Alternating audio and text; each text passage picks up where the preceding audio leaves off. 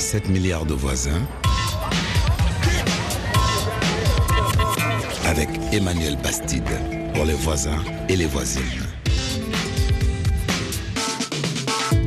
Bonjour, bienvenue, 7 milliards de voisins et de voisines. Nous parlons éducation comme chaque vendredi. Aujourd'hui, je reçois un phénomène de librairie. Bonjour Céline Alvarez. Bonjour. Vous avez une brève carrière d'institutrice en France. Aujourd'hui, vous souhaitez qu'on vous présente comme auteur, pédagogue. Votre premier ouvrage, Les lois naturelles de l'enfant, a été vendu à plus de 220 000 exemplaires, c'est ça? Je me trompe pas? Il raconte une expérience dans une école publique de Gennevilliers, dans la banlieue parisienne, et, et il présentait des résultats assez idylliques des enfants qui aiment apprendre, qui sont à l'aise avec la lecture, des classes apaisées. Vous avez renouvelé euh, l'expérience à plus grande échelle en Belgique avec 750 enseignants volontaires et vous publiez en cette rentrée une année pour tout changer et permettre à l'enfant de se révéler. Nous allons en discuter avec vous, Céline Alvarez. Vous allez expliquer euh, quelle est votre approche, votre méthode et quant à vous, les voisins et les voisines, que vous soyez parents ou enseignants, bien sûr, vous avez la parole, vous pouvez réagir ou questionner Céline Alvarez, où que vous soyez dans le monde, au 33 1 84 22 71 71. En deuxième partie d'émission, à l'occasion de la Journée internationale des filles, à l'initiative de l'ONG Plan, on donnera la parole à un jeune garçon au Burkina Faso engagé pour l'éducation des filles. Ouabou a 18 ans, il faut vraiment l'écouter. Il est aussi d'ailleurs en vidéo sur nos réseaux sociaux. Et on terminera, euh, comme chaque vendredi, avec la chronique de Marie-Rose Moreau, pédopsychiatre, enfants d'ici et d'ailleurs. Et une question aujourd'hui, les mères sont-elles sacrées? Voilà, un beau programme. 7 milliards de voisins, de voisines, 7 milliards d'êtres humains, tous identiques, tous différents, appelés à vivre sur une toute petite planète, 7 milliards de frères et de sœurs. Je vous redonne le numéro de téléphone, les voisins et les voisines, 33 1 84 22 71 71. Céline Alvarez, euh, la dernière phrase de, de votre livre euh, est assez étonnante, c'est l'avant-dernière phrase pratiquement. Euh, une fois que vous avez expliqué toute votre approche, les résultats que vous obtenez, vous, vous concluez en disant la classe devient une symphonie aux tonalités différentes, puissantes, inspirantes. Les changements nous remplissent d'une joie et d'une satisfaction que l'on ne peut imaginer. Euh, c'est une promesse, mais pourquoi finalement faire autant de promesses à partir d'une approche? Même un médecin avec un nouveau traitement n'oserait pas s'exprimer de cette façon-là. Eh bien, écoutez, j'ose, je persiste et je signe parce que ce sont des constats qui se, qui se, qui se répètent en fait, que, que j'avais observé à Gennevilliers et qui se, qui se sont répétés là en Belgique avec euh, auprès de, de plusieurs centaines d'enseignants qui d'ailleurs invitent leurs collègues à venir voir dans les classes parce que c'est vrai que ça semble être des promesses. Ce ne sont pas des promesses, ce sont des constats tangibles que les enseignants font, que les parents font, que les directeurs font et ça peut paraître fou, un peu magique et pourtant ça ne l'est pas du tout. C'est parce qu'on on traite enfin le problème à la racine. Et donc, euh, tout, ce qui, tout ce qui nous gêne ou qui, qui, qui, qui gêne l'enfant dans ses apprentissages, dans ses apprentissages habituellement, qui sont des symptômes, en fait, disparaissent quand on traite enfin la, une des causes majeures euh, des problèmes, la, la vraie problématique. La racine, pour vous, c'est ce qui se passe dans la classe entre l'enseignant et les enfants. Hein. Vous ne faites pas allusion à un système, à, à une, une, administration. Après le succès de votre... Si, si, si, si, si, tout à fait. Si, si. Euh, je, je, bien sûr, évidemment que c'est beaucoup plus global et qu'il s'agit même, c'est au-delà de l'institution, c'est même un, problème sociétal. Il y a plein de choses qu'on ignore ou qu'on ne considère pas assez, ou dont on n'a pas assez conscience, et on fait beaucoup de mauvais choix en tant que société. Mais moi, je m'adresse là aux enseignants parce qu'il y, a de vrais, comment dire, ils sont, à bout quoi dans les classes. Ils n'ont pas le moyen, ils n'ont pas forcément les bons éléments pour faire levier dans les classes et pour avoir une pratique efficace où le rapport entre leur engagement et, le, et les résultats est bon. Là aujourd'hui, il y a énormément d'efforts mis de leur côté, soit un investissement qui va bien au-delà en fait d'un investissement euh, professionnel. Ils sont même dans un investissement personnel. Ils, sont, ils dépensent même de l'argent. Ils réinvestissent leur salaire dans leur classe. Enfin, on en est là. Et le rapport entre cet effort qui est donné, qui, qui, est, qui est bien au-delà d'un effort euh, professionnel, euh, entre, et entre le résultat, n'est pas bon. Ils peuvent pas continuer comme ça. Donc là, ce livre, c'était dire aux enseignants, OK, malgré les conditions que vous avez qui sont terribles, euh, misérables même en Belgique, c'est franchement pas reluisant, eh bien, on peut quand même être soulagé. Soulager les enfants, soulager l'enseignant dans son, dans, son, dans son travail au quotidien. Et pourquoi vous êtes parti en Belgique? Euh, pourquoi vous n'avez pas continué l'expérience en France, à Gennevilliers, puisque les parents chantaient vos louanges, vous aviez une carte blanche à l'époque du ministère de l'Éducation. Pourquoi être parti en Belgique alors que vous êtes française? Alors je suis pas partie en Belgique. L'expérience de Gennevilliers de toute façon devait s'arrêter puisque d'ailleurs vous, m'avez présenté euh, euh, effectivement j'avais le, statut d'enseignante, mais je ne suis pas je ne suis pas enseignante ni formatrice ni vraiment conférencière ni vraiment auteur ni vraiment pédagogue. Moi je suis une citoyenne qui a étudié toutes ces choses-là de manière absolument presque obsessionnelle et qui s'est dit ok, il y a quand même un sujet majeur qui n'est pas traité et donc je suis juste une citoyenne qui a envie de faire bouger les choses et vous qui n'êtes pas une fonctionnaire de l'éducation nationale, c'est ce que je vous voulez dire. Je suis une citoyenne qui essaie vraiment dans sa mesure de, faire bouger les choses. Et donc, alors pourquoi euh, avoir quitté la France pour continuer à mener vos expériences? Vous étiez indésirable en France, pourquoi? Euh, Je n'en ai aucune idée, simplement parce que la ministre de l'enseignement en Belgique m'a proposé de, travailler là-bas et j'ai accepté. Donc, euh, comment vous avez mené cette expérience en Belgique, dans des écoles publiques, il faut bien le préciser Comment je l'ai menée Oui. Dans quelles conditions alors, il faut, il faut savoir que la ministre m'avait contacté au début pour travailler, euh, pour accompagner des enseignants dans le cadre d'une journée de formation ou de quelques heures de formation. Et, euh, et, je lui ai suggéré que si on voulait vraiment un, véritable accompagnement, alors c'était une année, quoi. Parce que c'est un tel bouleversement de pratique, une telle déstabilisation euh, pour l'enseignant et pour les enfants aussi, mais surtout pour l'enseignant au départ, surtout quand on a 10, 15 ans, 20 ans de carrière, qu'il fallait pouvoir être vraiment sur une longue durée et être là dans les moment de grande déstabilisation et être ensemble parce que donc il y avait 750 participants volontaires. Et donc les conditions, bah, c'est qu'on n'avait pas de budget du tout. Euh, d'ailleurs, moi j'étais complètement bénévole sur ce projet-là, euh, les enseignants aussi, et ça a été vraiment dans une, dans une démarche citoyenne et de mon côté et de la leur puisque eux venaient euh, se rassembler le, temps du week-end en fait. Hein, C'était pas sur le temps scolaire. Il y avait combien d'élèves par classe en moyenne? Euh, en Belgique, c'est un petit peu moins qu'en France. C'est en, moyenne, je crois, 23, 24 enfants.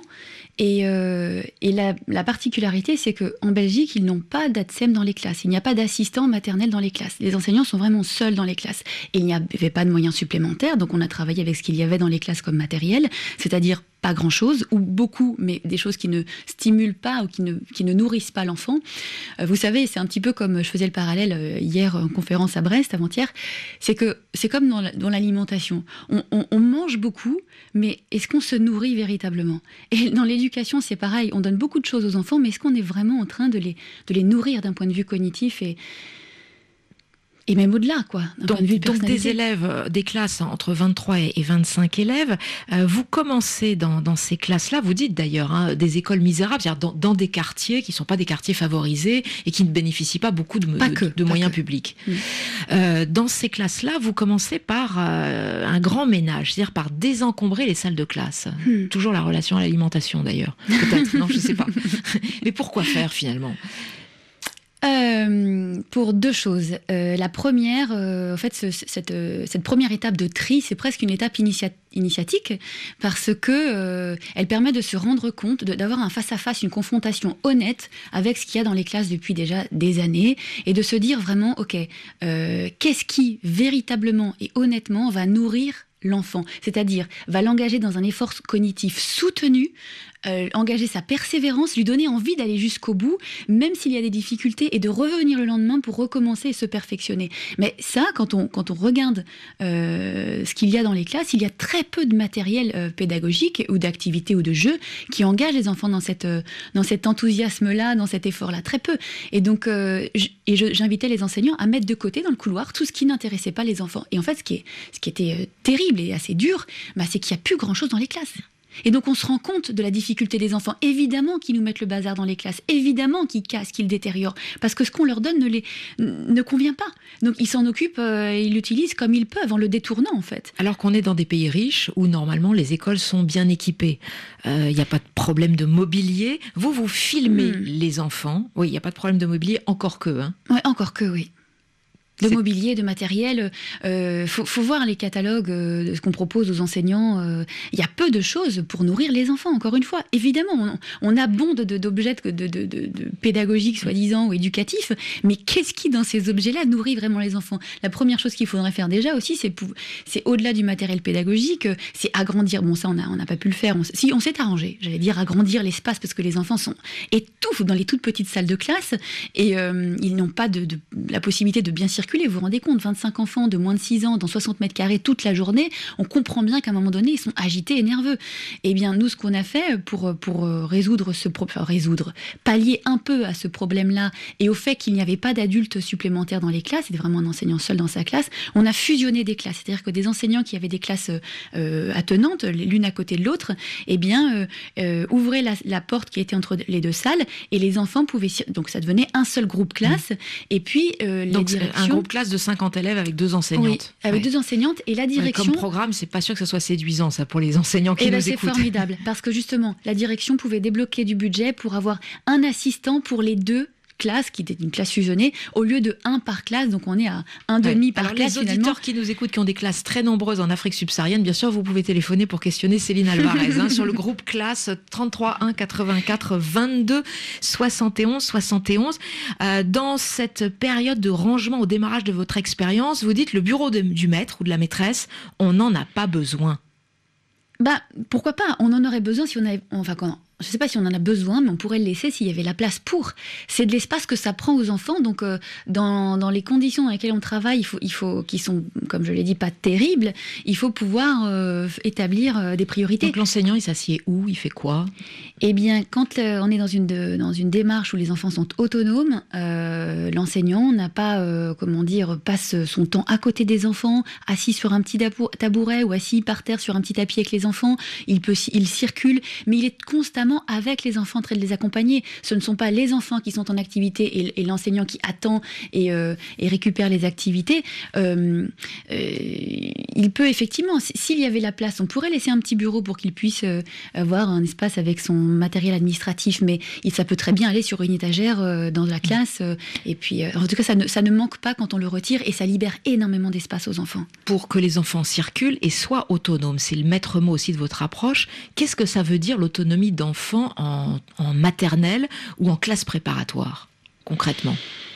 Alors, c'est c'est quelque chose de très profond. Euh, ce n'est pas je peux déjà dire ce que ce n'est pas. Ce n'est pas laisser l'enfant euh, agir par lui-même et l'abandonner un petit peu à son autonomie en disant tiens, mon enfant, il faut que tu sois autonome. Euh, paraît-il, euh, c'est un principe biologique d'apprentissage, débrouille-toi. Non. L'autonomie, c'est vraiment quand on a intériorisé la présence de l'autre. Donc c'est être très très très très présent aux côtés de l'enfant, puis de moins en moins, pour qu'il qu'il se sente suffisamment en confiance et qu'il ait intériorisé les gestes de l'autonomie pratique et les réflexes de l'autonomie relationnelle. Parce que c'est pas seulement pratique c'est pas seulement savoir s'habiller, euh, se, préparer, organiser sa journée, c'est aussi quelque chose, l'autonomie relationnelle, savoir euh, entrer en relation avec l'autre, comprendre ses émotions, les siennes, celles de l'autre, et, apaiser euh, tout ce qu'il va se passer dans une journée, c'est-à-dire avoir des relations apaisées, constructives, et, et, en tout cas désamorcer les désaccords et les conflits de manière apaisée. Et ça, c'est quelque chose que les enfants font de manière très étonnante, très naturellement, quand on leur donne les, clés, en fait. Alors, vous travaillez beaucoup sur le langage, sur le jeu, euh, notamment. C'est aussi ce que font beaucoup d'enseignants. Hein. En maternelle mm. et en cours préparatoire, on ne fait pas que travailler toute la journée avec un cahier. Tous les enseignants vous le diront. Il y a mm. beaucoup de jeux qui sont des jeux éducatifs. C'est ce que vous prenez. Qu'est-ce qu'il y a de nouveau? Alors, il y a déjà, je, tiens à le dire, il y a absolument rien de nouveau dans ce que je dis et je le, je le, je le, comment dire, je, En même temps, le premier livre, c'était quand même une, approche révolutionnaire, le sous-titre, non Mais ce qui est révolutionnaire, justement, ce qui est révolutionnaire. C'est pas nouveau, comment c'est révolutionnaire eh ben, c'est révolutionnaire parce qu'il n'y a rien de nouveau et que c'est un, c'est une, un retour, une invitation à revenir au bon sens. D'ailleurs, dans le premier livre, Les lois naturelles de l'enfant, ce qui était vraiment passionnant, c'est que donc c'était une synthèse des neurosciences affectives, cognitives et sociales. Et, et ce que ça nous dit, en fait, ça, nous, ça pose des mots sur des choses qu'on pressent déjà. Ça veut dire que les enseignants manquent de bon sens dans leur salle de classe alors qu'ils ont une liberté pédagogique ou ça veut dire qu'ils ont été pervertis dans la façon dont on les a formés pour que vous disiez il faut revenir à du bon sens mais parce que avec les, injonctions institutionnelles, les demandes comme ça qui sont extérieures à l'enseignant, on a vite fait, euh, je pense qu'ils seront nombreux à le dire. ils ont de la distance avec les injonctions institutionnelles, comme vous dites. On, peut, on est vite dans la... Hum, on, finit par faire les choses pour répondre aux attentes extérieures, et même si on essaie de ne pas le faire, on est vite coincé avec ça. Et, donc, moi, en fait, on dit qu'effectivement, on le fait déjà, déjà, mais non, on ne le fait pas comme je, le, comme je l'invite à le faire et comme les centres de développement de l'enfant invitent à le faire, c'est-à-dire de manière absolument radicale. Parce qu'il ne s'agit pas d'enseigner, là, il s'agit de réparer. Donc, en fait, pendant des semaines, voire des mois, en Belgique, on a travaillé pendant 6 à 7 mois uniquement sur l'autonomie globale de l'enfant. Mais on répare quoi des enfants qui sont très peu allés à l'école et qui ont été très peu, entre guillemets, pervertis par le système de l'éducation nationale? Mais moi, je ne parle pas de perversion du système d'éducation nationale. Vous semblez dire qu'il faut réparer, mais s'ils ne sont pas allés à l'école, euh, qu'est-ce que vous réparez? Eh bien, alors je vais essayer d'être claire. On sait très bien, euh, j'ai besoin de développer peut-être deux minutes, trois minutes, on sait déjà très bien l'importance euh, du développement du langage. On sait que quand les enfants sont tout petits, il y a les circuits neuronaux du langage qui se développent, qui foisonnent, il faut pouvoir, euh, faut que l'environnement extérieur puisse nourrir ces circuits en plein développement par un langage précis, varié, etc. Donc interagir beaucoup avec l'enfant de manière qualitative. On le sait ça. Par contre, ce qu'on sait moins, c'est qu'à la même période d'âge environ, euh, l'enfant va, va, va quand même pourtant l'exprimer, il le dit, moi tout seul, dans toutes les langues du monde, au même moment. Et ce n'est pas euh, une lubie, c'est juste qu'à ce moment-là, de la même manière qu'il a construit le langage précédemment, il est en train de construire ce qu'on appelle les fonctions exécutives, ce sont ses compétences d'action, les fondations biologiques de l'apprentissage. Et donc effectivement, que ce soit à l'école ou à la maison, mais c'est souvent à la maison avant que l'enfant arrive, l'enfant n'a pas pu, euh, n'a pas été écouté, n'a pas été entendu, mais pas, c'est pas la faute des parents, c'est qu'on n'a pas conscience collectivement. C'est là où je dis que ça dépasse complètement le cadre de l'école. On n'a pas conscience collectivement de l'importance d'accompagner l'autonomie, l'émancipation précoce. Mais en fait, c'est pas du tout précoce. C'est une tendance biologique qui arrive à tous les, les petits êtres humains à cet âge-là. Et quand on peut euh, les enfants à faire par eux-mêmes en les accompagnant, donc à tout point de vue, comme j'ai dit tout à l'heure, c'est pas seulement l'autonomie pratique, hein, eh bien, euh, eh bien, ils sont en capacité d'apprendre et ils sont motivés, persévérants, ils restent concentrés, ils ne sont pas impulsifs, ils savent se contrôler, etc. Et quand les enfants arrivent à 3-4 ans à l'école, à 4-5 ans déjà, ça devient compliqué si l'école derrière n'a pas rattrapé ça en offrant, en nourrissant les enfants d'efforts cognitifs soutenus d'activités qui les engagent véritablement et l'esprit et le corps et la cognition. Euh, et, donc oui, à ce moment-là, il faut pousser le curseur au maximum parce que la fenêtre, la fenêtre plastique se referme. C'est ça. Euh, vous le dites, lorsque l'enfant naît, tout est possible. Il est dépositaire de tous les potentiels humains. Mais en même temps, dans votre livre, bien que vous euh, disiez que dans l'expérience en Belgique, vous avez œuvré dans des écoles qui n'étaient pas des écoles favorisées pour certaines, vous n'évoquez jamais ce que racontent tous les enseignants, c'est-à-dire des enfants qui sont pas toujours correctement nourris, y compris au petit déjeuner, qui dorment pas assez, qui ont trop d'écrans, qui ont des violences éducatives, qui ont des insécurité euh, affectives, qui ne grandissent pas avec assez d'affection, qui ont des violences dans la cour. Pourquoi vous évoquez jamais toute cette réalité-là Alors c'est peut-être que vous n'avez pas lu la première partie du livre, parce que c'est absolument de ça dont je parle. Qu'il faut, pour, pouvoir développer les fonctions exécutives, une des choses fondamentales, c'est la présence euh, euh, d'un être humain côté chaleureux, et que la maltraitance, les humiliations sont la première chose à éviter, et le stress est absolument toxique pour le développement des fonctions oui, Quand c'est présent dans les familles, j'entends. Eh Là, bien sûr, vous parlez de la bienveillance à l'école de la part des enseignants, mais ça ne... Eh bien, ce que je dis, euh, et c'est notamment dans la première partie de ce livre, et c'est ce que je ne cesse de, de répéter aux enseignants en conférence et aux, et aux, parents de l'autre côté, parce que la violence, on peut la vivre d'un côté ou de l'autre, hein, selon euh, mm. l'angle par lequel on attaque la chose. Mais euh, si on n'a pas d'impact, si on ne peut pas avoir un impact, et là, ce livre, effectivement, je m'adresse à tout le monde, mais un peu plus aux enseignants qui, vraiment, comme je vous le dis, souffrent dans les classes, je leur dis, si vous ne pouvez pas avoir d'impact sur, sur le milieu familial de l'enfant, donc sur de la violence, sur des, des, des, des, difficultés sociales terribles dans la classe de Marie, euh, de, de Marie-Henri, les, les, enfants, il y a des enfants qui viennent de Syrie, des enfants qui, si vous voyez ce qu'ils mangeaient le midi, c'était catastrophique. Euh, c'était du pain avec du Nutella euh, tous les midis, vous voyez, c'était ça. Donc, mais bien évidemment, c'est un cantine. Hein, c'est une non, il n'y a pas de mm. cantine. C'est une problématique majeure. Les enfants sont exposés aux écrans depuis bébé. Ils sont complètement, euh, complètement, ça va pas du tout, quoi. Ils passent d'une chose à l'autre dans leurs phrases. Ils sont incapables de se tenir presque. C'est même physique. Il, y a des, tout est en désordre, quoi. La cognition, le mouvement, la pensée. Et malgré ça, on peut avoir une méthode révolutionnaire. Pleurer. Mais c'est pas révolutionnaire. C'est que c'est c'est juste répondre à un besoin euh, biologique fondamental. Euh, et en, répondant à ce besoin et en poussant le curseur à fond, même les choses qui sont compliquées dans au niveau familial, on arrive à avoir un impact, un effet de bascule en fait. Parce que évidemment, si on peut pas agir sur le milieu familial, on peut quand même agir à l'école. Et les enfants passent 6 à 8 heures par jour à l'école. C'est énorme. C'est énorme. On peut évidemment avoir un impact. Alors bien sûr, c'est tellement beaucoup plus favorable si les familles s'y mettent aussi. Alors là, c'est formidable. Mais on ne peut pas toujours faire ça. Donc moi, ce livre, en fait, en fait, qui n'était pas censé être écrit.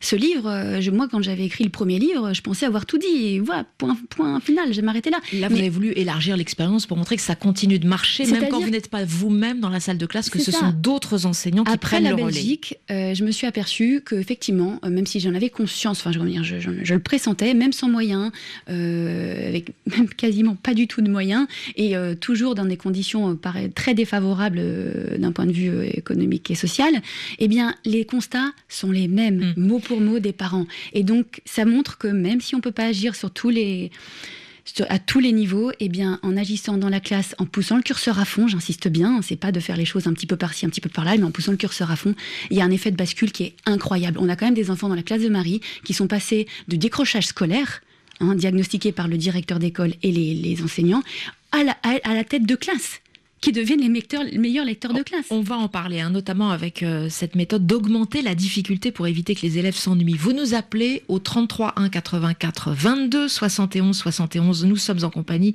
de Céline Alvarez pour son nouveau livre Une année pour tout changer, permettre à l'enfant de se révéler. Une expérience en Belgique euh, auprès de plusieurs centaines d'enseignants dans leur classe en maternelle et au cours préparatoire. Et vous pouvez bien sûr euh, questionner Céline Alvarez. 33 1 84 84 22 71 71. 7 milliards de voisins, ça nous rapproche. On est ensemble, c'est votre vie au quotidien. «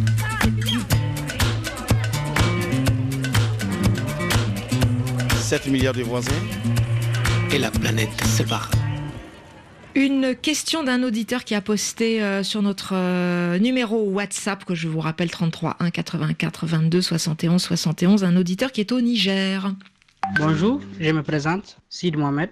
Je suis étudiant à la faculté des sciences de l'éducation à Ottawa. J'ai 23 ans. J'ai connu Céline Alvarez en surfant sur euh, Internet. Je faisais de la recherche sur des thèmes qu'on nous donnait à la fac. Première question. Croyez-vous qu'on peut appliquer cette méthode que vous enseignez à Jean-Villiers en Afrique en sachant que le niveau des enseignants n'est pas aussi élevé qu'en Europe? Ma deuxième question.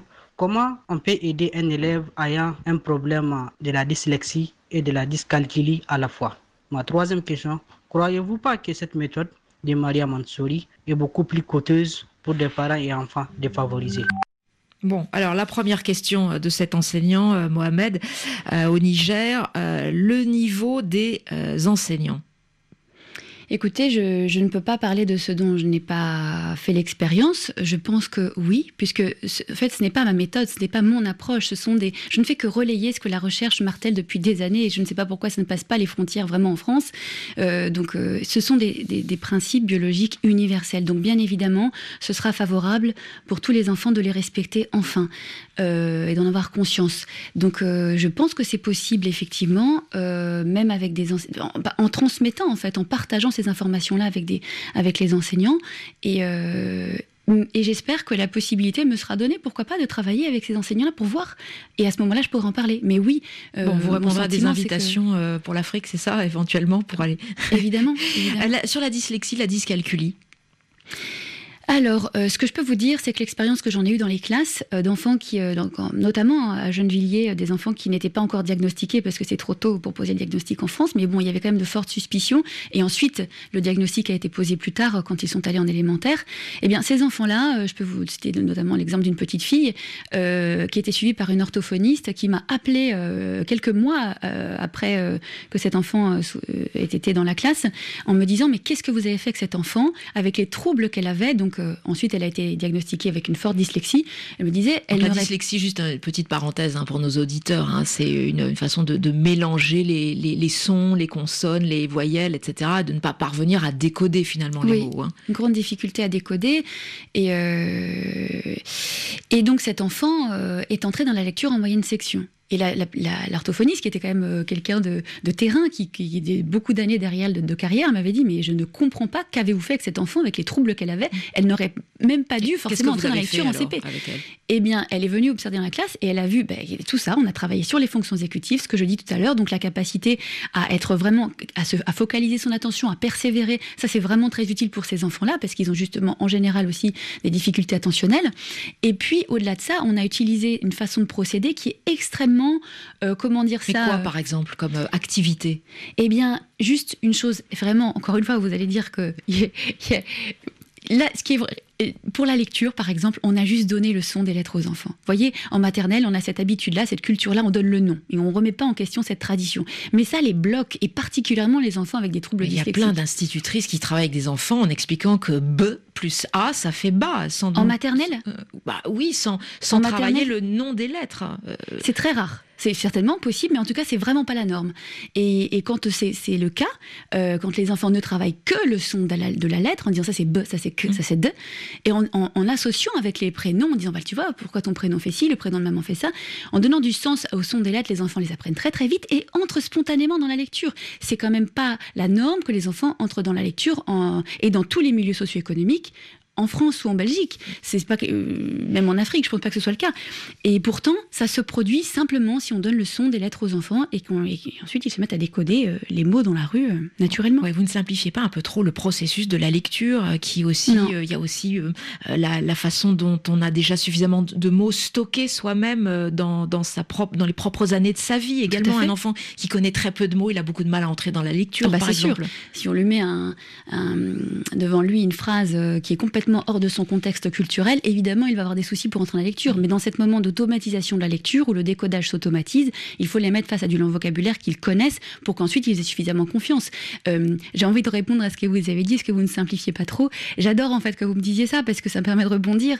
Euh, ce que je trouve vraiment magnifique dans tout ce que je suis en train de partager, ce que la recherche partage, c'est que c'est simple. Et j'ai l'impertinence de le dire, l'insolence de le dire, apprendre à lire, c'est simple. On se complique vraiment la vie. La troisième question de Mohamed, c'est la question des moyens. Dans l'expérience en Belgique, vous, avez- vous le dites, vous avez très peu de moyens, certainement plus qu'une école au Niger, ne serait-ce que des jeux, Ce n'est pas puisque dit. vous pratiquez beaucoup le jeu quand même, euh, Mhm. avec des, notamment des jeux de société, des, ça peut être des jeux d'échecs. Vous passez plusieurs mois à, à faire jouer les enfants avant d'entrer dans les apprentissages fondamentaux d'ailleurs. Tout à fait. Mais euh, je ne suis pas sûre qu'on ait davantage. Là, dans la, dans la classe de Marie-Henri, qui est dans vraiment tout en bas de l'é- l'échelle socio-économique, c'est vraiment catastrophique. Euh, Pour vous dire, il y a des souris quand même dans l'école. euh, Les, les, les, les- les- les coussins se font manger par les souris. Il n'y a pas de matériel. Et si vous regardez les photos dans le livre, euh, Marie a travaillé avec des chaussures, des vieilles chaussures clouées sur une planche de bois pour apprendre à faire les lacets. Euh, elle avait des vieux jeux de mémoire, des vieux puzzles qu'elle avait Donc du récupérés. bricolage. Je on donne la parole à un auditeur qui nous appelle de Lomé. Sodé est enseignant en lycée. Bonjour Sodé. Soqué, pardon. Bonjour, bonjour. J'avais une erreur sur ma fiche, pardon. Vous êtes bien soqué, on vous donne la parole. Vous êtes euh, enseignant en, en histoire géo et en, éducation civique dans le secondaire. Vous souhaitez euh, poser une question à Céline Alvarez? Oui, exactement. Mm. Emmanuel, j'aimerais bien intervenir pour euh, poser une question à Céline Alvarez. Céline, en fait, euh, je, je l'ai connue à Stéphanie, une dame qui est présidente de l'association Ananou. Alors, c'était le mois de novembre, c'était en pleine animation avec, avec, les, avec les, les élèves et les enseignants. Et Stéphanie est venue me voir pour me parler de nouvelle approche pédagogique développée par Céline Alvarez. Et suite à cela, on, a, on est resté en contact et Stéphanie est venue ici avec trois formateurs euh, depuis la France et on a eu à travailler avec euh, cinq différents établissements ici à Lomé. Mm. Et après, on est allé à Cotonou travailler avec trois autres établissements. Mm. Présentement, il y a deux écoles qui sont accompagnées grâce au matériel apporté par euh, l'association Ananou Mm. de Stéphanie. Et je trouve quand même que c'est quelque chose, quelque chose de, de très Mm. intéressant parce que moi j'ai suivi la formation, j'ai vu quand même avec les, les nouvelles approches d'apprentissage, euh, les, les, comment dire, les lois exécutives, tout et tout des enfants, je dis, c'est très intéressant. Maintenant, ma question est de savoir, est-ce que ce, ce nouveau système d'apprentissage, est-ce qu'on peut le transposer au niveau du secondaire, c'est-à-dire avec les élèves du collège et ceux du lycée? Est-ce que c'est possible de faire cela? Ou plutôt, qu'est-ce qu'on peut transposer de, votre approche euh, dans, le secondaire? Finalement Merci beaucoup euh, Soké de nous avoir appelés. Vous connaissez d'ailleurs euh, cette association, ces Françaises qui sont parties au Togo et qui appliquent votre façon de faire où, il y a des émules que vous ne connaissez pas Il y a des émules effectivement que je ne connais pas, mais euh, il faut faire attention. Il ne faut pas revendiquer une approche Céline Alvarez parce qu'il n'y a pas d'approche Céline Alvarez. Il n'y a, aucune, il y a aucun principe pédagogique Céline Alvarez. Je ne fais que transmettre encore une fois ce que la recherche invite à faire. Si, par contre, il y a des principes politiques Céline Alvarez. C'est-à-dire que moi, ma démarche est d'abord politique. Je le répète, c'est celle d'une citoyenne. C'est, j'essaie de, de, faire passer les messages par le bas et qu'on puisse ensemble faire les choses tant qu'on n'a pas des mmh. injonctions claires au niveau institutionnel. Euh, donc, euh... alors, qu'est-ce qu'on pourrait transposer au niveau du secondaire? Alors, je pense qu'il faut absolument le faire. Alors, encore une fois, je n'ai pas eu cette expérience avec des, adolescents et des jeunes adultes. J'aimerais beaucoup le faire parce que c'est encore plus compliqué euh, de réparer euh, à cet âge-là quand ils n'ont pas pu développer de, bonnes fonctions exécutives, donc de bonnes fondations biologiques de l'apprentissage. Euh, ce sont souvent des, adolescents qui, euh, sont plus impulsifs, qui ne sont plus motivés, qui ne savent pas ce qu'ils aiment et qui, quand, quand ils aiment quelque chose, ils ne sont pas capables d'aller au bout. C'est vraiment terrible. Ils se découragent très vite. Et puis, euh, des difficultés attentionnelles. Et donc, euh, donc, il faut absolument pouvoir à offrir une base solide pour qu'ensuite ils puissent se, se, développer, quoi, déployer leur pleine intelligence et leur, leur pleine personnalité. Et, et donc, euh, pour les âges plus avancés, je pense qu'il faut être encore plus radical, parce que la plasticité étant moins forte, même si elle est encore est, présente. C'est-à-dire, alors, eh bien, renverser la table et non, c'est-à-dire que, alors encore une fois, c'est à prendre avec des pincettes ce que je suis en train de dire, parce que je ne l'ai pas expérimenté, mais c'est ce que je ferais si on me laissait la possibilité de travailler avec des, des, des, des enfants et des adolescents plus âgés. Euh, s'il fallait s'arrêter pendant six mois et trouver euh, quelle est la motivation endogène, c'est-à-dire intérieure de chaque être humain qui est en face de moi. Qui es-tu? Donc on arrête le programme scolaire. On arrête tout. Qui es-tu? Pourquoi tu es là? Qu'est-ce qui te motive? Qu'as-tu envie de faire? Et tant qu'on n'a pas, on n'a pas remis dans l'axe et, reconna... et, et on fait du cas par cas alors avec une, mais, une classe de 30 élèves, voire que beaucoup ça. plus. Il n'y a pas d'autre chemin. Il n'y a pas d'autre moyen que de faire de l'individualisation. D'ailleurs, la posture pédagogique naturelle de l'être humain, donc la, pour, la, pour la transmission, ce n'est pas le cours magistral, c'est l'individualisation. C'est passer par le canal social, par le canal humain. On, ça aussi... Grâce à des méthodes d'autonomie, donc comme les élèves sont devenus autonomes, on peut davantage gérer euh, une classe et faire du, du cas par cas. Hein, c'est ça. L'enseignant Mais... devient finalement quelqu'un qui passe de groupe en groupe ou, ou, de petite table en, en petite bah, L'enseignant reprend sa posture un peu naturelle mmh. d'accompagner de, un, un Quelle évaluation scientifique indépendante euh, en Belgique euh, après l'expérience? Eh bien, nous n'avons pas eu d'évaluation scientifique indépendante pour la simple et bonne raison qu'il n'y avait pas de budget. Je répète, euh, j'ai travaillé bénévolement pendant un an. C'est-à-dire que le ministère belge vous fait venir pour mener une expérimentation et ça ne les intéresse pas de, que ça soit évalué à la fin? Si, ils auraient souhaité, mais comprenez bien, comme je vous le disais, qu'ils m'ont demandé de venir pour quelques heures au départ de formation et on a étalé ça sur un an. Donc, euh, y il y avait le budget pour quelques heures de formation en une journée, mais il n'y avait pas le budget pour, euh, mmh. pour une année scolaire entière. Donc, en France comme en Belgique, on bricole? Hmm, je, je... C'est un peu trop général pour que je puisse répondre, mais en tout cas, euh, en tout cas, on survit. En tout cas, on survit. Dans les classes, on survit. On en est là. Il y a pourtant de la place pour l'innovation, pour l'expérimentation. Il y a d'autres expérimentations qui sont menées en France. Il y a l'école de Crowley euh, à Saint-Mandé. Il y a un collège aussi complètement expérimental qui fonctionne depuis des années Mais de manière marginal. très très très curieuse. D'ailleurs, à Bordeaux, toutes ces expérimentations, elles ont lieu et elles d'ailleurs, elles ne, elles ne sont pas soumises à autant de critiques, autant de doutes que votre approche. Comment vous l'expliquez finalement? Est-ce que beaucoup de gens vous disent, mais quand on met un enseignant très impliqué comme vous l'êtes, avec une, une volonté de faire complètement différemment et une très très grande application, ça fonctionne quelle que soit la méthode. Est-ce que ça vous le reconnaissez ou pas? Mais Ou justement. pour vous, il n'y a qu'une approche, la vôtre? Encore une fois, je répète, je n'ai aucune approche à vendre ou à, mais c'est extrêmement important de le dire en fait. Je renvoie chacun à son discernement, à ses responsabilités. Je ne fais que partager des informations.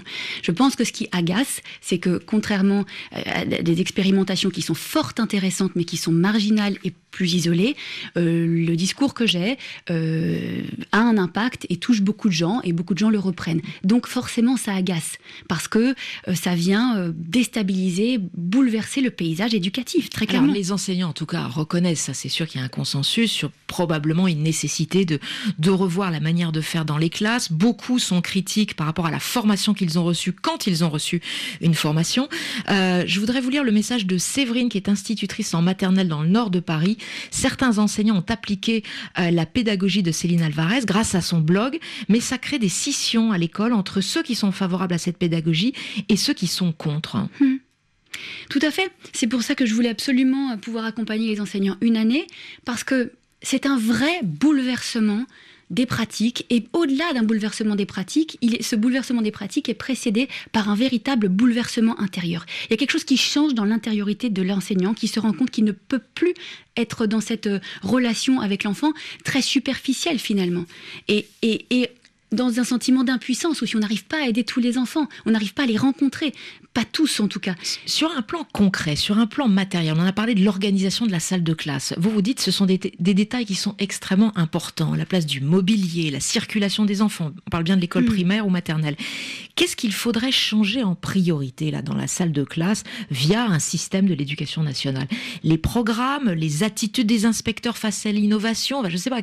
Qu'est-ce que vous changeriez en priorité? On vous a déjà posé cette oui. question, j'imagine. Il y a plein de choses à changer. Effectivement, je pense que tout le système est à revoir. C'est pas juste. Des... Non, mais sur un plan très concret. Mais très concret. Là, si on doit demain s'il y a quelque chose à faire pour soulager tout le monde. En cours préparatoire, par exemple. Eh ben, je, moi, je vais parler d'abord de la maternelle parce que c'est là, bien sûr, qu'il faudrait faire plein de choses en CP. Il nous reste vraiment quelques secondes. À quelques secondes, et eh bien en maternelle, une ATSEM par classe.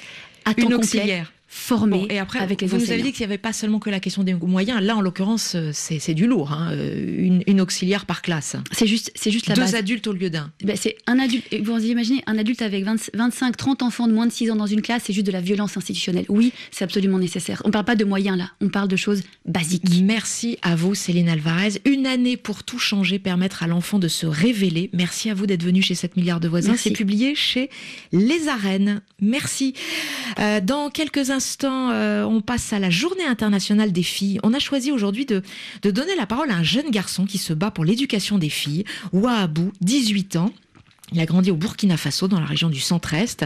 Il a toujours été le premier de sa classe, d'ailleurs, très engagé pour l'éducation des filles, aux côtés de l'ONG Plan International, dans un pays, le Burkina, où les filles vont autant à l'école primaire que les garçons, mais où la parité n'est pas encore atteinte au secondaire.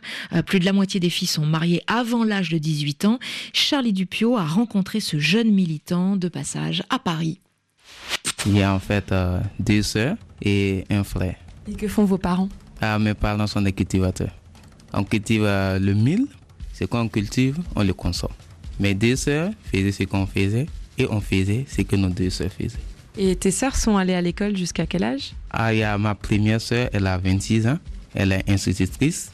Et la seconde, elle a 24 ans, elle fait l'université. Oui, elle étudie lettres modernes. C'est moi le plus petit de la famille en fait. Comment tu vois tes sœurs?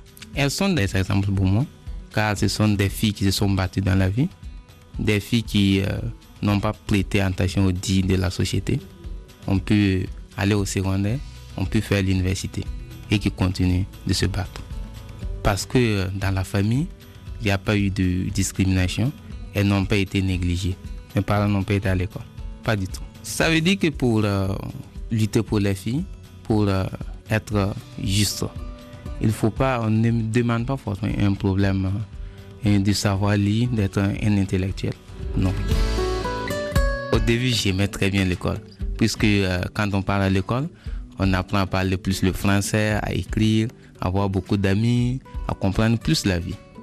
Ouais, au secondaire, c'était, euh, je voyais que les filles, le nombre diminuait un peu. Il y a toujours des filles qui partent. Sur une année de collège, par exemple, combien de filles a arrêté de la sixième à la troisième, ça vaut plus de 20 filles. Comme c'est dans une zone rurale, donc c'est très fréquent. Plus de 20 filles. Elles partent du jour au lendemain parce qu'elles n'ont pas le choix. Donc je peux dire que la principale raison, c'est euh, la grossesse précoce. Malheureusement, là, c'est pas, pas bien pour nous, mais quand on prend toutes les régions du Burkina Faso, je suis dans la région du centre-est. En 2019, c'est la région du centre-est qui avait le nombre le plus élevé de cas de grossesse précoce en milieu scolaire. Elle tombe enceinte euh, pas toute seule, avec les garçons qui j'imagine sont dans le même établissement. Que deviennent les garçons? Ça c'est encore un sujet qu'il faut en parler. Mais le garçon lui il est à l'aise, il continue ses études. Et la fille qui abandonne en fait. Même si elle n'abandonne pas, elle continue avec la grossesse. Et euh, ça l'empêche trop d'étudier. Comment tu expliques toi ton engagement pour la question de l'éducation des filles? Oui, j'ai commencé à penser cela quand j'étais très petit dans la famille. Mais quand j'ai eu l'occasion de parler un peu en public, de sensibiliser, c'est en 2016, quand je faisais la, troisième. C'est une classe où on cherche le BPC. C'est ce moment j'ai remarqué que non, les garçons se réunissent le soir dans le groupe de travail et les filles non. Les filles, elles restaient à la maison en fait. Les parents nous disaient non, tu dois rester, tu dois faire la lessive, tu dois faire cela, tu dois faire ceci. Oui, ça me dérangeait trop, j'avais du remords. Et puis tout ça, on a, on a réussi à monter un groupe de théâtre où on faisait des sensibilisations un peu partout dans nos établissements. Alors qu'est-ce que vous faisiez? On faisait des, des sketchs, on appelle cela des sketchs, peut-être 5-7 minutes comme ça, et puis on fait euh, passer l'essentiel, on fait passer le message.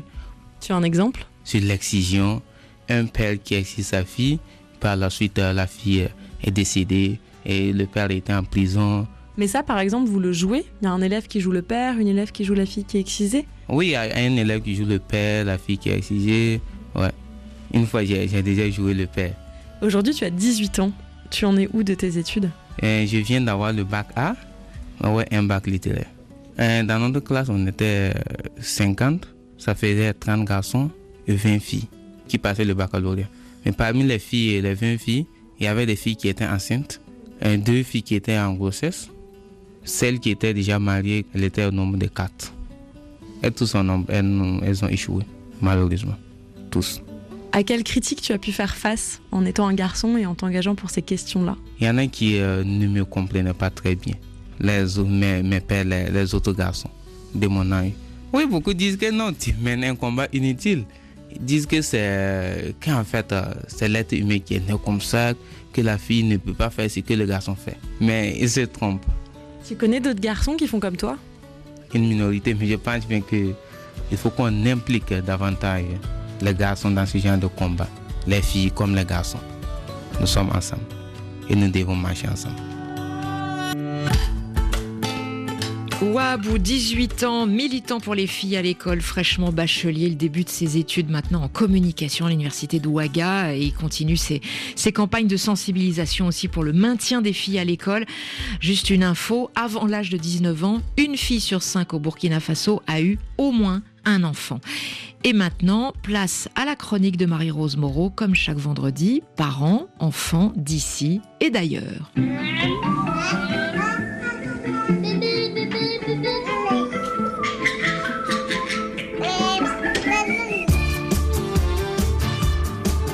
Plus le fils de son époque que le fils de son père.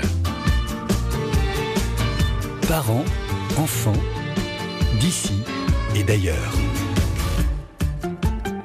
Parents, enfants d'ici et d'ailleurs, c'est l'occasion de dialoguer avec la pédopsychiatre Marie-Rose Moreau. Bonjour Marie-Rose. Bonjour Emmanuel. Vous êtes aussi directrice de la revue transculturelle L'autre et euh, nous entamons une brève série sur les mères après les pères avec une première chronique et un premier thème. Les mères sont-elles sacrées? Et Emmanuel, vous savez qu'on dit que le paradis est sous les pieds des mères ou même parfois sous leurs talons. Ça c'est en islam qu'on dit cela, mais c'est aussi euh, à des euh, nuances près dans l'hindouisme ou même dans la religion catholique. Il n'est qu'à voir les vierges à l'enfant dans les églises ou dans les musées. Et en fait, dans notre société, notre monde où les valeurs sont souvent questionnées, il est un personnage qui, quelle que soit la structure familiale, le lieu, le temps même est souvent considéré comme central et immuable, c'est celui de la mère. En France, il y a une, intellectuelle psychanalyste, Julia Kristeva, euh, de renommée internationale, qui considère même que c'est dans la figure de la mère que se loge ce qu'il nous reste de sacré dans notre société, comme euh, dans les religions, puisque je le disais, dans toutes les religions monothéistes, on considère qu'il y a un peu de sacré dans la mère. Alors justement, qu'est-ce que ça signifie pour les enfants? Pour les enfants, euh, ça signifie que la mère, elle est au centre de tout. D'ailleurs, la psychanalyse euh, la met également au centre de tout. Je pensais même euh, en, que l'humour, souvent, par mmh. exemple, on parle des mères juives. J'ai trouvé un livre qui s'appelle Les mères juives ne meurent jamais. Les mères méditerranéennes non plus, je crois. Et effectivement, qu'est-ce que ça a comme conséquence pour les enfants? Eh bien, ça implique que on, les enfants sont censés porter une affection incommensurable à leur mère, un respect et ne pas remettre en cause leurs paroles ou leur dévouement. En tous les cas, ce qui est sûr, c'est que l'attachement mère-enfant est quelque chose qui est central dans le développement des enfants et c'est pour ça sans doute qu'on considère que c'est sacré. Oui, et en même temps, il y a plusieurs manières d'être mère. On n'arrive pas toujours à être euh, une bonne mère. bah, C'est vrai que la manière de se comporter en tant que mère avec les bébés, puis après avec les enfants, les adolescents, tout ça, il y a des différences. Ça varie beaucoup d'une région du monde à une autre, d'une époque à une autre. On l'a vu tout au long de ces chroniques. Hein. Être mère, c'est à la fois profond et quotidien. Ça fait appel à des ingrédients incroyablement collectifs, familiaux, mais aussi très intimes et parfois dont on a à peine conscience. Et donc, être mère, ce n'est pas suivre un modèle, mais c'est de sentir et de se comporter comme une mère. Euh, nous, on dit en psychanalyse suffisamment bonne, c'est Winnicott qui disait ça, c'est-à-dire bonne pour l'enfant, bonne pour elle-même et bonne aux yeux des autres. Mais c'est surtout aux, yeux de soi-même, bien sûr, que c'est important et euh, il faut être cohérent et il faut que ce soit en adéquation avec ce que l'on ressent au plus profond de soi et ce que l'enfant a besoin. Mais tout ça, c'est très codifié par euh, la culture. C'est ça, et la société, parce que une bonne mère doit aussi euh, répondre à l'attente de la société, à ce qu'on attend d'elle. Ben oui, d'une certaine façon. Et la société, elle attend des choses d'une mère, de ce que c'est qu'une mère. Mais en fait, en réalité, il faut pas suivre ça. Enfin, il faut chercher sa manière à soi euh, d'être mère. Et les pédopsychiatres et les anthropologues comparent cette période de devenir mère à une période qu'on appelle initiatique, c'est-à-dire une période d'initiation où j'apprends des choses, y compris sur moi-même. Et je décide de les assumer ou pas. Être mère, c'est aussi accoucher par ailleurs. Et euh, on sait que c'est prendre des risques, surtout dans le passé ou dans certaines régions où accoucher, ça reste dangereux. C'est pour toutes ces raisons-là que être mère, c'est au fond prendre un risque, prendre un risque pour transmettre euh, la vie. On change de statut, on assume une place, mais il faut trouver celle qui nous convient, celle qui nous permet de transmettre la vie, mais aussi d'être euh, ce, ce que l'on imagine être. Et d'une certaine façon, ça nous dépasse un peu. C'est à la fois un acte individuel, mais profondément collectif. Marie-Rose Moreau, vous avez publié Aimer ses enfants, ici et ailleurs, histoire transculturelle chez Odile Jacob. Prochaine chronique, toujours sur les mères. Vous l'avez dit, être mère, c'est d'abord prendre un risque à coucher, mais pas forcément non plus, puisque vous allez nous poser la question la prochaine fois. Peut-on avoir plusieurs mères Et eh oui. Et bien sûr, toutes ces chroniques sont à retrouver en podcast, parents, enfants, d'ici et d'ailleurs, disponibles sur toutes les plateformes de téléchargement. Et bien sûr, vous avez aussi les liens sur notre page sur le site RFI.fr à la page des 7 milliards de voisins.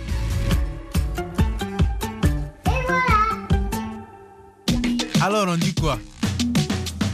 Hé hé hé, il y a comme un parfum de voisine que vous connaissez bien. Bonjour Diane Bonjour cher Emmanuel. Au programme d'Alors on dit quoi? Du sport, beaucoup de sport, chouette. Absolument Emmanuel. Alors on dit quoi? A décidé de parler de ces jeunes sportifs de haut niveau. On a voulu comprendre l'univers de ces athlètes, leur quotidien, leur rémunération, les formations, les difficultés aussi. Le football est développé plus que toutes les autres disciplines en Guinée, mais comme on a le soutien de, de nos encadreurs qui font tout pour nous, nous espérons évoluer quand même, mais c'est pas facile pour nous. Je veux lancer un appel pour que le gouvernement fasse face aux autres disciplines, qu'il s'intéresse aussi au rugby, pour voir, investir sur nous, pour qu'on puisse euh, améliorer. Le sport donne des ailes à ne pas manquer demain samedi. Alors on dit quoi? C'est à 9h10 temps universel sur l'antenne Monde et 11h10 temps universel sur l'antenne Afrique, Emmanuel. Et bien sûr sur les réseaux sociaux.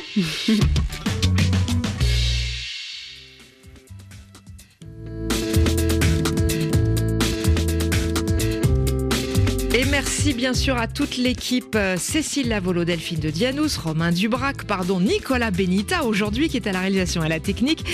N'oubliez pas que vous pouvez aussi réécouter toutes nos émissions sur l'appli RFI Pure Radio à la rubrique euh, émissions et nous retrouver sur nos réseaux sociaux, sur Facebook, sur Instagram, sur Twitter.